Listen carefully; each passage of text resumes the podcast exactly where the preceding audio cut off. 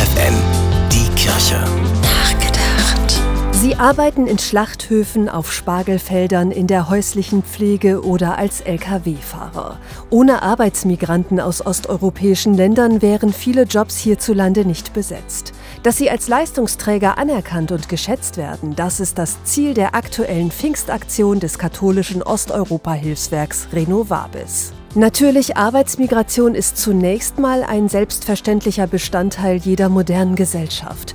Menschen dürfen wählen, wo sie arbeiten wollen. Der Punkt, auf den Renovabis hinaus will, ist ein anderer.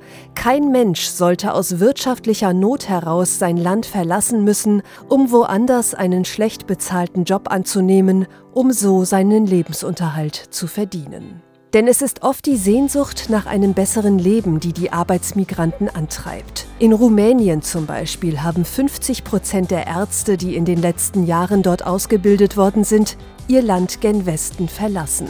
Ein anderes Beispiel, die sogenannten Euroweisen. Rund 300.000 Frauen aus Osteuropa arbeiten in Deutschland in der privaten Pflege. Das heißt für ihre Kinder, dass ihre Mutter weg ist, oft viele Monate am Stück. Das Motto der Renovabis Pfingstaktion bringt diese Misere auf den Punkt. Es lautet: Sie fehlen immer irgendwo. Stefanie Behnke, FFN Kirchenredaktion.